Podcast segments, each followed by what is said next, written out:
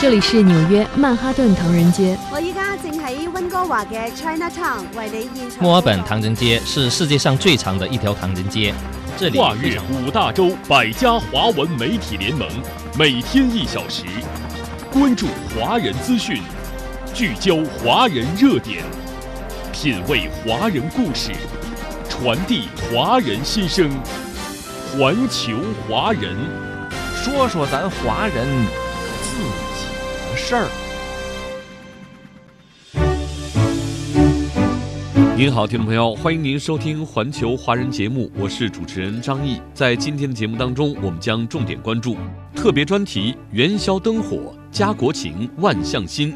元宵节就像一条纽带，连接着海内外中华儿女，不仅让人们在潜移默化中感受到中华传统文化的博大精深，也借助各种载体增强民族凝聚力和向心力，滋养家国情怀。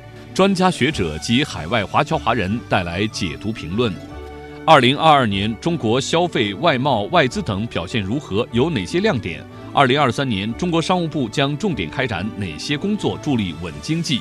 前方记者带来详细报道。节目下半时段，我们将聚焦近期海峡两岸热点话题。好，听众朋友，欢迎您持续关注本期《环球华人》节目，关注你身边的话题。这里是《环球华人》头条关注。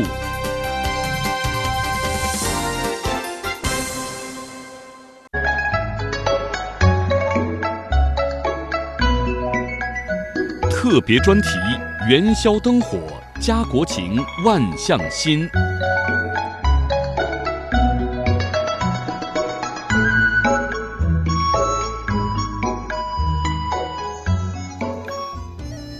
欢迎收听特别专题：元宵灯火，家国情，万象新。随着兔年正月十五元宵佳节的来临，中国各地多姿多彩的闹元宵、庆元宵民俗活动的不断的展开。中国地域辽阔，天南地北的人们庆祝元宵节的方式不尽相同，而海外华侨华人们也是通过不同的方式来迎接这个中华民族重要的传统节日。虽然相隔万里，但传统佳节所涵养的文化认同感和价值观却是息息相通的。特别是经典的元宵灯会，火树银花和，星桥铁锁开的场景。映射出淳朴善良的中华儿女对喜气洋洋景象的内心满足，而浓香甜蜜的元宵和汤圆啊，更是中华民族传统节日文化的代表性的美食了。好，接下来呢，首先我们来听一下专家学者对中华民族传统节日元宵佳节由来的分析和解读。首先来听中中央党校国家行政学院哲学部教授、中国史学研究会会长王杰教授的介绍。农历的正月十五。自古就被称为是元宵节、上元节、元夕或者灯节。民间有句老话说：“没出十五都是年。”可见正月十五也是春节节日中啊一个非常重要的组成部分。正月是农历的元月，古人称夜为宵。正月十五是一年中的第一个月圆之夜。所以呢，称正月十五为元宵节。咱们中国的老百姓都特别的重视这一年中的开端，能有一个好兆头，能够交好运。过了正月十五，春回大地，万物复苏，人们又要开始一年的辛勤的耕耘和劳作，因此人们也特别的重视。元宵节的各种节日的庆祝活动，比如闹花灯、舞龙舞狮、猜灯谜、踩高跷等等热闹有趣的民俗活动。那么这些民俗活动有一个比较普遍的状态，就是突出了一个“闹”字。各种民间活动参与的人数众多，而且需要人们化妆打扮，扮演成民间传说中。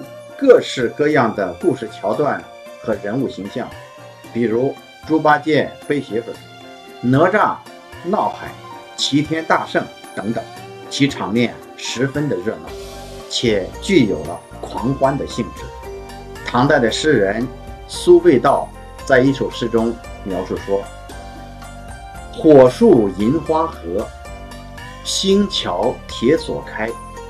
暗尘随马去，明月逐人来。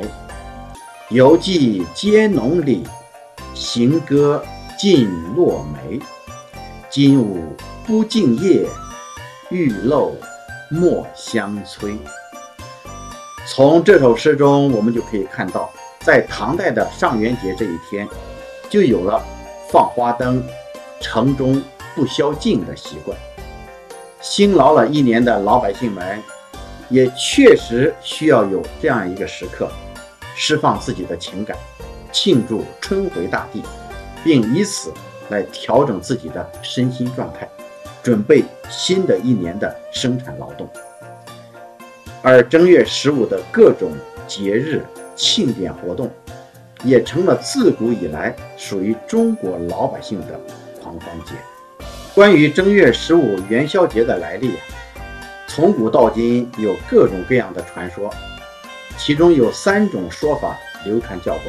其中一个传说是元宵节是汉文帝时为纪念平吕氏之乱而设立，文帝深感太平盛世来之不易，便把平息诸吕之乱的正月十五定为与民同乐之日。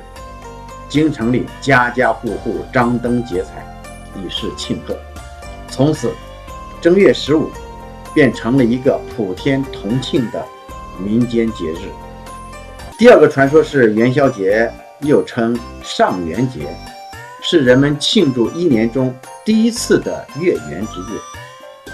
根据道教的三元说，正月十五为上元节，七月十五。为中元节，十月十五为下元节。主管上、中、下三元的，分别是天、地、人三观。天官呢，喜乐。而在古时，没有电来照明，那么点灯这件事本身啊，就具备了很强的仪式感。所以上元节。人们要点起万盏花灯，携亲伴友出来赏灯，燃放烟花，载歌载舞，表达自己的美好心愿。第三个传说，元宵节是起源于火把节。在汉代的时候，老百姓在乡间、田野手持火把驱赶虫兽，希望能够减轻虫害。祈祷能够获得好的收成。唐宋以来，这项活动已经非常的兴盛，参加歌舞者有时多达数万人，从晚上一直到白天才结束。然而，随着社会和时代的变迁，这种习俗发生了很大的变化，火把呢，逐渐演变成了彩灯。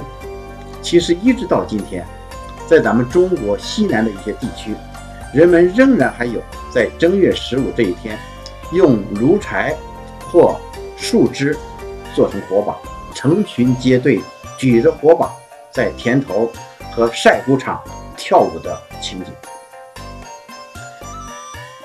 最后跟大家分享一首有关正月十五的诗词，这就是辛弃疾非常著名的《青玉案》。元夕，东风夜放花千树，更吹落，星如雨。宝马雕车香满路，凤箫声动，玉壶光转，一夜鱼龙舞。蛾儿雪柳黄金缕，笑语盈盈暗香去。众里寻他千百度，蓦然回首，那人却在。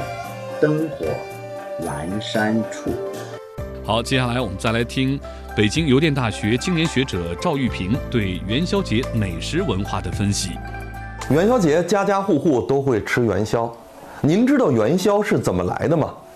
谈到元宵呢，就要提一本中国古代传统名著，这本书叫《孔子家语》。孔子家语记载，楚昭王路过长江。在水面上发现一种奇妙的水果，此物大如斗，赤如日，甜如蜜。意思就是说呀，这东西圆圆大大的，表皮儿黄中带白，里边的瓤是红色的，切开来吃呢特别甜。楚昭王不知道这是什么东西，他就派人来请教孔子。孔子说：“此物名曰平时，它的出现呢，主的是普天同庆，天下太平。”所以楚昭王很开心，就在民间推广吃这种东西。这是元宵最早的来历。不过啊，这里边有很大的传说成分。有资料记载，第一次出现吃元宵呢是在宋代。那在宋代之前，人们过元宵节吃什么呢？告诉大家，汉代吃肉粥，唐代吃面食。中国人过元宵节和吃元宵这两个风俗，它的时间点不一样。庆祝正月十五这个仪式在汉代就有了。汉代过元宵呢，有一个特殊的活动叫百戏。意思就是各种杂技。成都有一块画像砖，上面记载了百戏表演的场景，是一个身材曼妙的女生做那个反身下腰的动作，姿势优美，动作很有挑战性。今天我们看到元宵节的呃龙灯啊、汉船呀、高跷啊、舞狮子，这些都跟汉代的百戏有关系。张衡在《两京赋》当中记载了百戏的生动场景。到了唐代，元宵节已经成为法定假日。举国欢腾，普天同庆，政府要放假三天。而且唐代元宵节的活动又增加了一个项目，叫灯会。后来到了宋代，元宵节的规模就变得更大了，从三天假期变成了五天假期，从一个灯会变成了全民狂欢。宋代的《东京梦华录》里边有元宵节盛况的记载。大词人辛弃疾在他的作品《元夕》当中，“东风夜放花千树，更吹落星如雨。宝马雕车香满路。”你看，记载了元宵节的盛况。而且从宋代开始，人们过节开始吃元宵了。这个风俗呢，一直传到明清。在宋明时代元宵节的盛况，大家可以从《水浒传》的两个片段中看到，一个是元夜闹东京，一个是大闹大名府。这里边都有非常非常生动精彩的元宵节的记载。过元宵节的时候，我们要闹灯会、赏花灯，要吃元宵，而且呢还要秉烛夜游，全民狂欢。当然了，元宵南方和北方的做法是不一样的，南方包，那北方是摇，并且呢，北方元宵呢，它馅料主要是甜口的，比如说黑芝麻的、山楂的。豆沙的，而南方的馅料就五花八门，有甜的，有咸的，有荤的，有素的。那我们过元宵节吃元元宵，寓意就是团团圆圆，红红火火，普天同庆，天下太平。刚才通过两位专家的介绍呢，我们了解了元宵佳节的来由、典故以及元宵美食的特色啊。那么在兔年元宵佳节即将来临之际呢？新西兰华星艺术团团长、新西兰国家歌剧院华人青年歌唱家李芬女士接受了我们节目的连线采访，我们来听一听她的介绍。每到元宵节，我们奥克兰华侨华人也会举行灯会、烟花表演、文艺演出等庆祝活动。元宵节就像一条纽带，连接着生活在世界各地的华夏儿女。不仅让人们在潜移默化中感受到中华传统文化的博大精深，也借助各种载体增强民族的凝聚力和向心力，滋养家国情怀。谈到中华民族传统节日元宵佳节背后所蕴含的深刻文化内涵，加拿大红枫林传媒副总编贺林先生分析说。无论在世界的哪个地方，只要有华人的地方，都会有元宵佳节的红灯笼和香喷喷的汤圆元宵。从某种意义上讲，一年一度的元宵节既是家国情怀的生动见证，也是培育家国情怀的沃土。无论是关于元宵的诗词歌赋，还是具有辨识度的风俗活动，元宵节作为中国传统节日的代表，生动地显示出其文化引领的力量、深渊的内涵和价值。已经成为全球华人的文化基因和身份标识。环球华人，好，听众朋友，欢迎您继续收听《环球华人》节目，我是主持人张毅。接下来我们聚焦中国经济热点。二零二二年中国消费、外贸、外资等表现如何？有哪些亮点？二零二三年中国商务部将重点开展哪些工作，助力稳经济？在中国国务院新闻办公室近日举行的发布会上，中国商务部相关负责人解答了这些热点问题。我们来听总台记者焦浩的报道。商务部副部长郭婷婷介绍，二零二二年全年我国商务运行总体实现稳中有进，为经济社会大局稳定做出了积极贡献。概括起来说，就是几个关键词：基本稳定、好于预期、保持增长、平稳发展、实现突破。基本稳定说的是消费市场基本稳定。二零二二年全年社会消费品零售总额达到四十四万亿元，与二零二一年基本持平。郭婷婷，其中新型消费发展态势较好，实物商品网上零售额增长百分之六点二。占社零总额的比重进一步提升，达到百分之二十七点二。实体零售保持了增长，限额以上零售业实体店商品零售额增长百分之一。消费场景不断拓展，消费体验也不断提升，升级类消费需求加快释放。新能源汽车的销量增长了百分之九十三点四。商务部市场运行和消费促进司司长徐新峰表示。过去一年，商务部通过着力提振大宗消费、升级消费平台载体、保障百姓基本生活消费等举措，有力稳住了消费市场。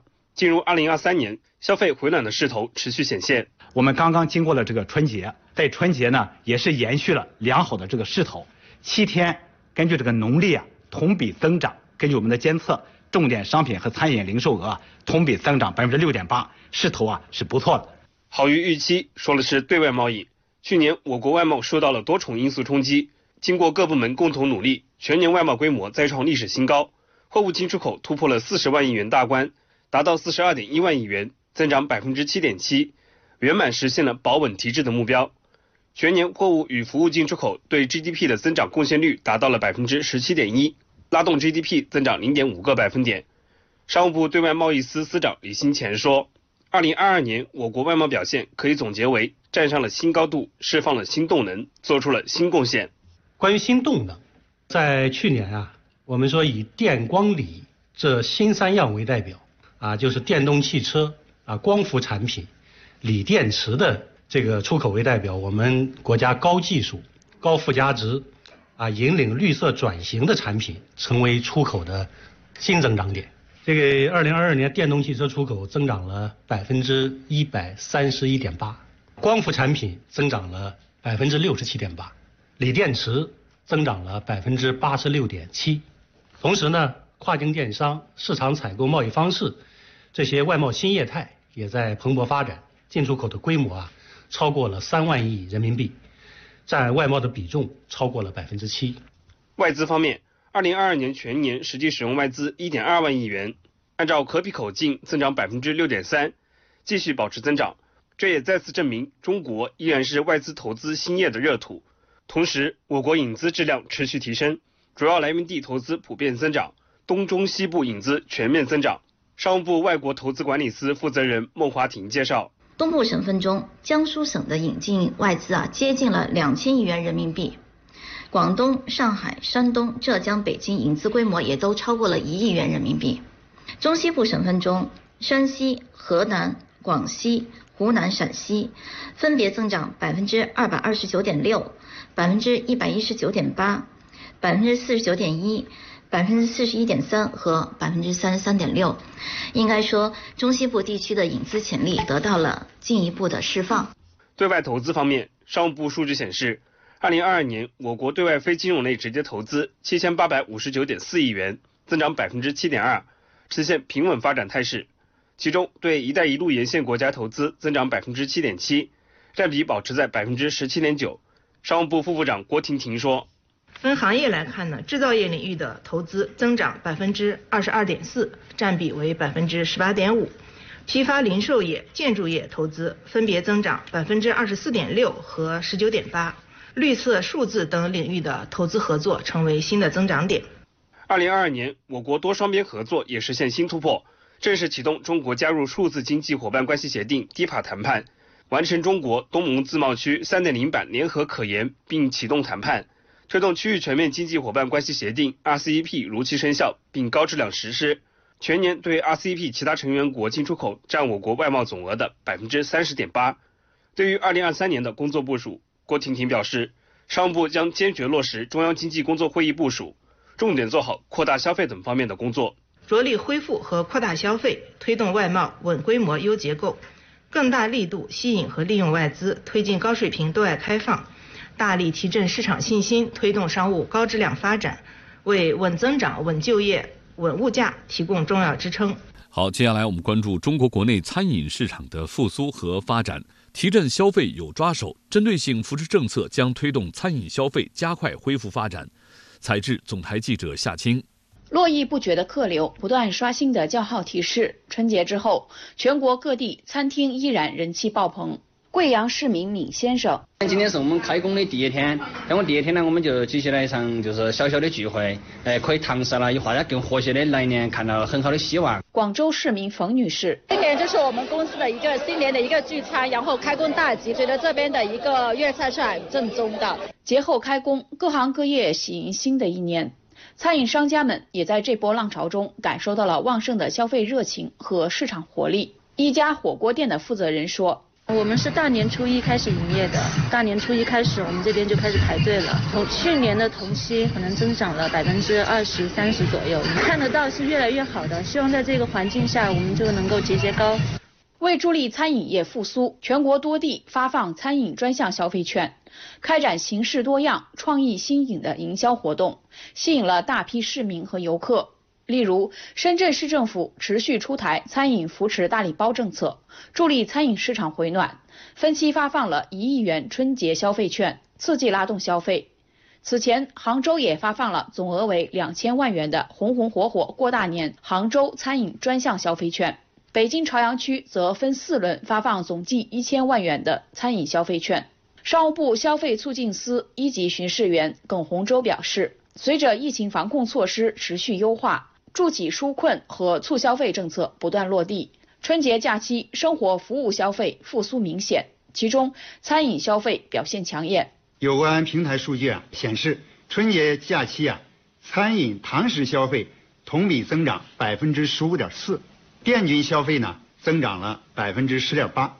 另外呢，年夜饭的消费啊好于预期。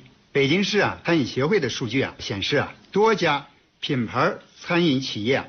包间预订火爆，门店包间翻台率达到百分之两百。同时呢，这个旅游的升温啊，带动了异地餐饮消费啊大幅增长。比如说四川啊，异地消费者占比约啊三分之一，日均消费额同比增长百分之四十三，对这个餐饮消费的贡献达到啊百分之四十七点六。记者发现，在餐饮堂食消费加快恢复的同时，预制菜外卖市场也保持了旺盛势头，线上线下相辅相成。数据显示，春节期间有百分之二十六点七的餐饮企业预制菜销售比去年同期攀升，有的老字号预制菜销售同比上涨了百分之五十。某外卖平台的数据显示。北京、西安、广州、重庆、上海位居今年春节期间外卖销量前五位。热门旅游城市西安的春节菜品销量同比增长了百分之六十二点八四，重庆增长了百分之二百一十九点七八。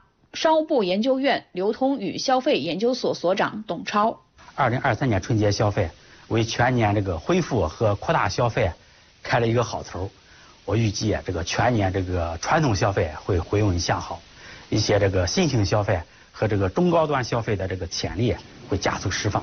为了让大众消费信心更快的回归，商务部把二零二三年全年定位为消费提振年。昨天在国新办举行的新闻发布会上。商务部市场运行和消费促进司司长徐新峰表示，在餐饮业方面会出台针对性扶持政策，推动餐饮消费恢复发展。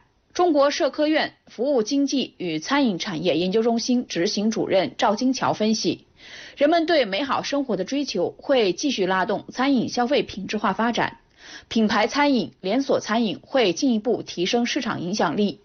而宅经济、懒人经济也会继续推动外卖和预制菜消费的发展。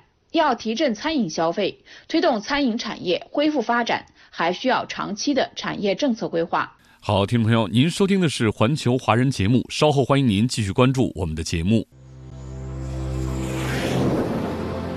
环球华人。